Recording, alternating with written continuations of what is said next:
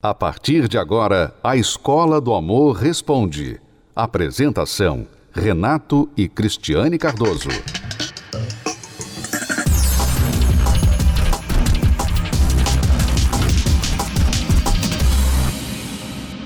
Imagine uma pessoa, uma mulher que casou com um cafajeste. É a situação da nossa amiga que nos escreveu. Olha só a história de vida dela, dramática. Preste atenção.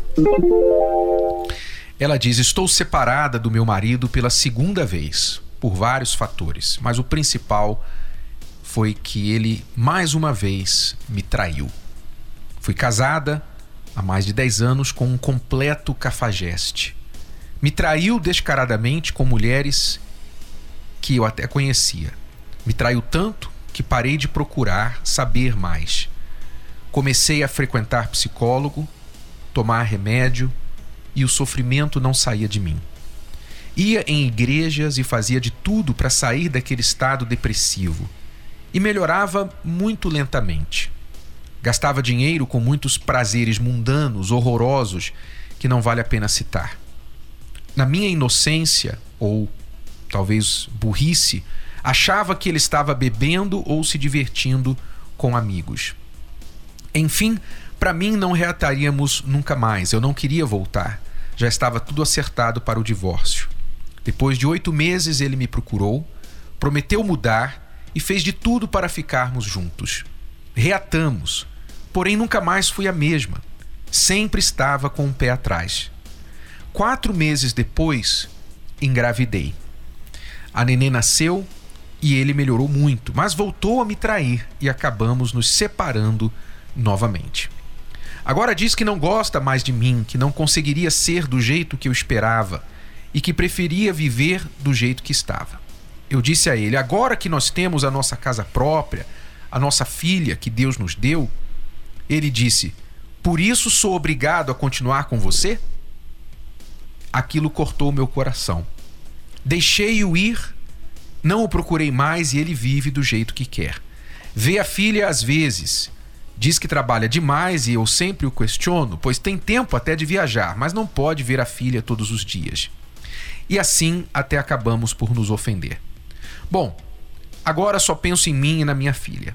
Diante disso, nem sei o que perguntar, mas gostaria de ouvir algo que pudesse refletir um conselho. E parabenizar vocês pelo programa que dá tantas dicas preciosas. Amiga, uma coisa que, que me chama atenção nessa questão toda é que você ainda faz questão que ele venha ver a sua filha todos os dias. Isso não, não está certo, né, Renato? Não está certo. Você sabe, eu sei que ele tem um dever de pai, mas se ele não consegue ser nem marido para você, como é que ele vai ser pai para essa criança? Como é que ele vai dar para essa criança algo que ele não tem nem para dar para quem ele já conhecia há muito tempo, que é a esposa. Se, dizer, se, a relação deles, a presença dele, a atitude dele faz mal a ela, então exato, vai fazer mal à criança exato. também. É isso que eu não entendo e às vezes eu acho, sabe o que, que eu acho? Às vezes eu acho que as pessoas usam a criança para fazer amolecer o coração do traidor para que ele venha se arrepender e voltar para casa. E não é assim. A criança, infelizmente, ela não tem poderes para mudar ninguém. A criança, o seu filho, a sua filha, não tem poderes de super-herói para fazer o seu marido ser um homem fiel, para fazer o seu marido ser um pai. Porque nem todo mundo, Renato, pode ser pai. Ele pode ter filho. Isso não quer dizer que ele é pai. É, ele pode impregnar uma mulher, mas não Exato. quer dizer que isso o faz um pai. Então, às vezes, a pessoa fica, sabe, se entristecendo, além de tudo que ele já fez com você, você fica ainda se entristecendo e fica pensando no fato dele não estar ali com a sua filha. E será que a sua filha precisa de alguém que tem uma vida dessa forma, como ele, agora? Tudo bem que ela vai querer conhecer o pai, tudo bem que ela tem direito de conhecer o pai e o pai tem direito de, de ter a filha, de conversar, de ter contato com a filha. Mas eu, no seu lugar, eu não iria ficar chorando ou triste porque ele não faz isso todos os dias. É, ele tem o direito, mas há uma maneira correta de fazer isso, uhum. uma maneira aceitável de fazer isso. E se não for dessa maneira, então é melhor que não haja esse contato. Para que prejudicar ainda mais uma situação que já é ruim? E é? isso, é? às vezes, esse sentimento ruim que você tem, essa tristeza, isso passa para o seu filho, para sua filha, sabia? A sua filha, ela vai como se diz, ela vai sendo influenciada pela maneira que você vê essa situação. O que, que você tem que fazer agora? Você tem que ser uma mulher forte. Você tem que se valorizar. Ele não te valorizou. Então, você se valorize. Então faça as coisas por você e pela sua filha. Eu mereço melhor. Eu não vou mais aceitar isso. Sabe, eu estou pensando aqui no caso dela e de muitas mulheres e homens também, que vivem ou viveram um casamento infernal, como ela aqui disse, casada 10 anos, nas palavras dela, com um completo cafajeste. Então você mesma admitiu isso. Aí você separou dele, tá separada e tal, enfim. Mas mesmo separada dele, você não o deixou. Na sua cabeça, você ainda pensa nele. Você ainda lamenta. Você se arrepende, você pensa, puxa, poderia ter sido diferente, ou então você fala, por que que ele fez Ela isso? lembra do que ele falou, que por isso que eu sou obrigada a continuar com você. Ela deve guardar Exato. essa fala, esse episódio todos os dias. Ela fica cutucando a ferida. Então, mesmo que vocês estejam separados de corpos, você não se separou dele emocionalmente. Então você continua sofrendo. Ele continua fazendo você sofrer mesmo separado de você. Mas por que que ele faz isso? Porque você deixa. Você deixa um espaço para ele na sua mente, no seu coração. Então você fica marcando os passos dele, você fica marcando quantos dias ele não ligou para a filha, não falou com a que filha. ele pode viajar, ele viaja, mas não tem tempo para ver pois a é. filha. Quer dizer, quando, como é que ela sabe disso? Quando ele liga, você reclama, você cobra. Pois é, né? Você não tem tempo e tal, sua filha não é importante. Então você faz com que ele tenha permissão de continuar te ferindo. Então é muito, muito importante isso, porque eu me lembro que a minha avó, a mãe da minha mãe, ela fazia isso ela não deu certo com meu avô, um casamento de muitos anos, se separou.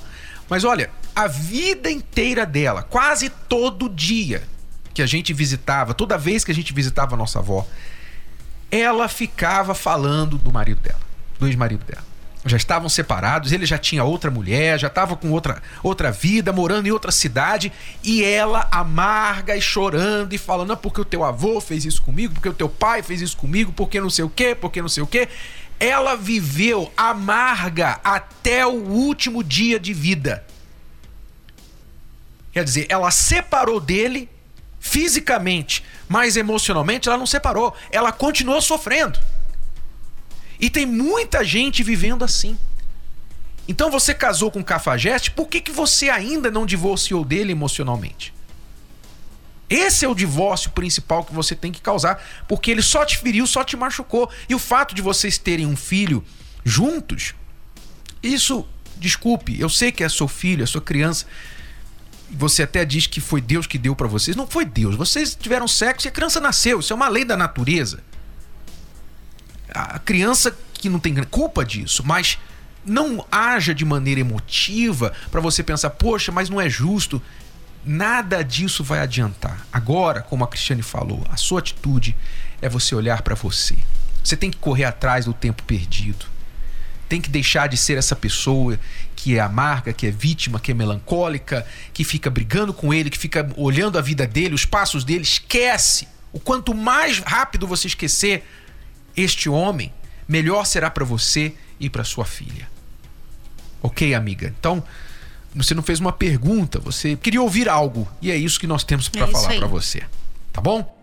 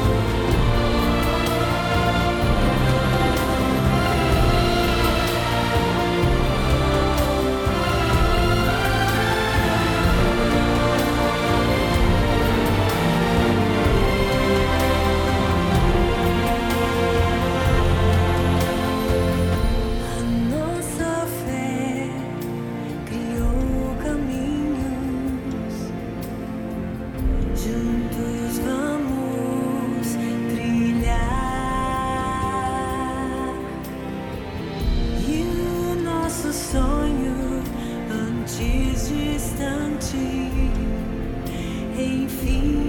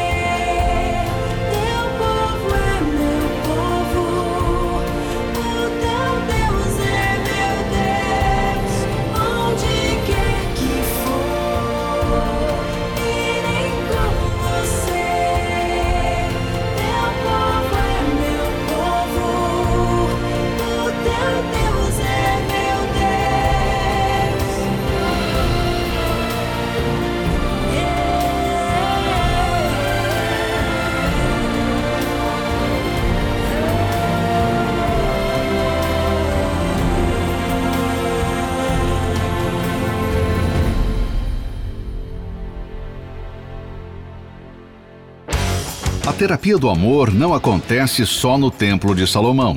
Ela está em todo o Brasil. Encontre a localidade mais próxima a você acessando o site terapia do amor.tv. Basta clicar na seção Onde e Quando Acontece e digitar. Se preferir, você também pode encontrar a terapia do amor mais próxima ligando para o telefone 0 operadora 11 3573 3535 de qualquer lugar do país, você pode aprender o amor inteligente. A Escola do Amor Responde. Vamos agora responder a pergunta da Letícia. Ela diz que o namorado está pedindo mais vaidade dela. Estou namorando um rapaz há seis meses. Tenho 19 e ele 22 anos. Ele reclama da minha falta de vaidade. Mas sou uma menina vaidosa, só não sou uma escrava da beleza. Ele fala que eu sou mulher e por isso deveria me cuidar ainda mais e me vestir conforme uma. Eu acho que eu me arrumo bem, mas ele quer mais, quer um ideal que não alcanço. Na verdade, não me considero uma mulher ainda, sou jovem e estou feliz comigo mesma. O que vocês me aconselham? Um pontapé no traseiro dele. é isso que eu aconselho a você. Também concordo. Eu vejo que muitos namorados, infelizmente, não sabem o que é namorar. Porque você não fala, você não dita, você não fala uma coisa dessa durante o namoro. Eu até entenderia se vocês estivessem já casados e ele falasse para você assim: olha, eu gostaria que você se cuidasse mais. Eu até entenderia. Porque agora vocês estão casados, você é a esposa dele e ele pode querer algumas coisas do agrado dele. Eu até entenderia, nós aí falaríamos como lidar com isso. Agora, durante o namoro, você chegar, começar a namorar uma pessoa e falar para ela, olha, você devia se cuidar mais, você não é bonita. Praticamente ele está falando isso, né? Bom, a gente vê aqui alguns problemas, né? Primeiro, ele está colocando um ideal acima do que você supostamente Porque consegue. ela se cuida. Não é que É. ela não se cuida. Se você não se cuidasse, eu até entenderia a questão, mesmo que ele ainda continue errado, mesmo se ela não se cuidasse, Renato. Porque ele começou não a namorar com isso, ela é, desse não jeito. se faz isso. né? Você começa a namorar com alguém, então você supostamente já tem uma certa atração, você gosta daquela pessoa como ela é. E se você não gosta, então, é claro, o namoro também é para você descobrir o que você não vai gostar. Só que a aparência está É a evidente primeira coisa que você vê. antes de namorar. É. Aquilo já está evidente antes. Então você querer mudar a pessoa neste ponto depois não é normalmente um bom sinal. Não quer dizer que ninguém possa melhorar, que ninguém possa aprender algo melhor e, e se vestir melhor, enfim, não quer dizer isso. Mas eu vejo aqui que a intenção dele já está errada. Ele está colocando um padrão para você muito acima do que você se sente confortável em atingir. E, e isso, Renato, pode ser que ele esteja comparando ela com uma outra pessoa, com Uhum. uma outra mulher. É isso que dá a entender, é isso que dá a impressão. Ele olha pra ela e fica pensando assim: poxa, mas ela podia se vestir mais como aquela fulana ali. Podia colocar a roupa igual aquela fulana ali. E ela tem 19 anos. Ela é uma jovem. Ela não pode se vestir como uma mulher de 30 anos, como uma mulher de 25 anos. Ela é uma jovem de 19. Então, realmente, ô Letícia, você já viu, ele já mostrou pra você um pouquinho de como ele é superficial e você não precisa disso. É como o Renato falou, termina esse namoro, porque esse sinal que ele tá dando pra você tá bem na sua cara. Olha, esse rapaz vai te dar trabalho lá na frente. Então, meu conselho imediato é que você termine, porque isso é um péssimo sinal. Se você, se você disser, mas será que não tem um jeito e tal dele me aceitar assim? Se você quiser arriscar, então você tem que dar um chega pra lá nele e falar assim: olha, eu não quero que você levante esse assunto comigo mais, nem durante o namoro, nem durante o noivado, nem depois, porque eu estou feliz comigo como eu sou e como eu estou. Se você não está, então a gente termina aqui. E se ele então aceitar isso da sua parte, realmente, tudo bem, pode ser que ele venha para o seu bom senso e, e pare, desista dessa ideia. Mas é difícil. Pode ser que ele simplesmente pare para não te perder e lá na frente aí ele começa a cobrar novamente quando ele se sentir mais seguro ou casado com você. Então é um risco, você tem que ter muito cuidado. E ainda sobre o assunto de beleza, de aparência, né? Nós podemos melhorar sim, nós podemos melhorar. Mas nós sempre vamos manter o nosso estilo. E não é porque você se casou com uma pessoa que tem um estilo diferente de você que você vá ter que mudar esse estilo, porque faz parte da sua personalidade. Então, por exemplo, a Letícia ela deve ter um estilo jovial de se vestir.